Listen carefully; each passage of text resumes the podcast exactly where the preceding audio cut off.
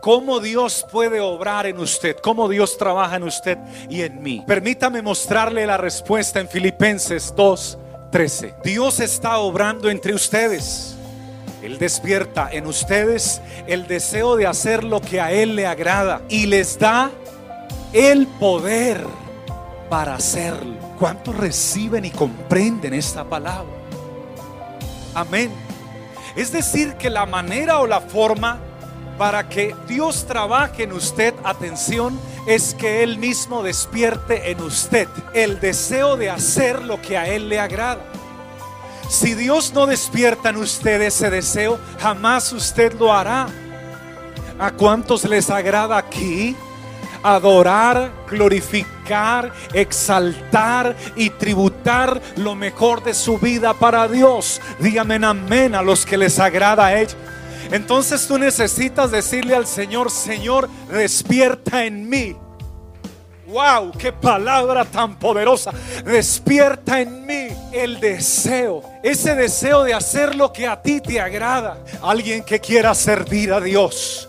Debe decirle, Señor, yo amo servirte, pero quiero que despiertes en mí ese deseo de servirte aún más. Alguien que le encante tocar un instrumento, cantar o componer o escribir para Dios.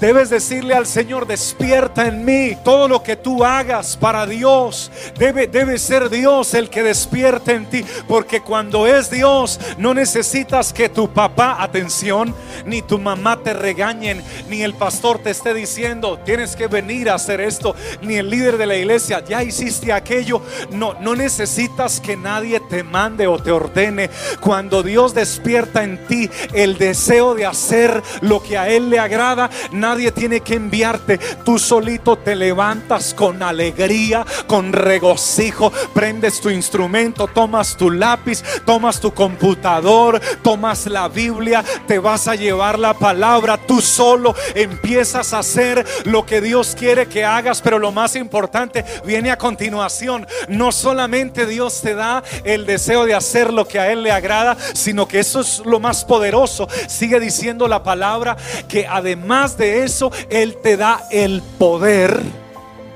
para hacerlo. Es decir, que lo que no esté en tus manos, Él lo va a colocar. Y lo que te haga falta, Él lo dispondrá. Y los recursos que no estén a tu alcance, él los proveerá, Él dará el poder para hacer su bendita voluntad en nosotros. Alguien que lo crea, que le brinde una alabanza, pero de lo más profundo de su corazón y un aplauso de gratitud al que nos da el poder para hacer las cosas.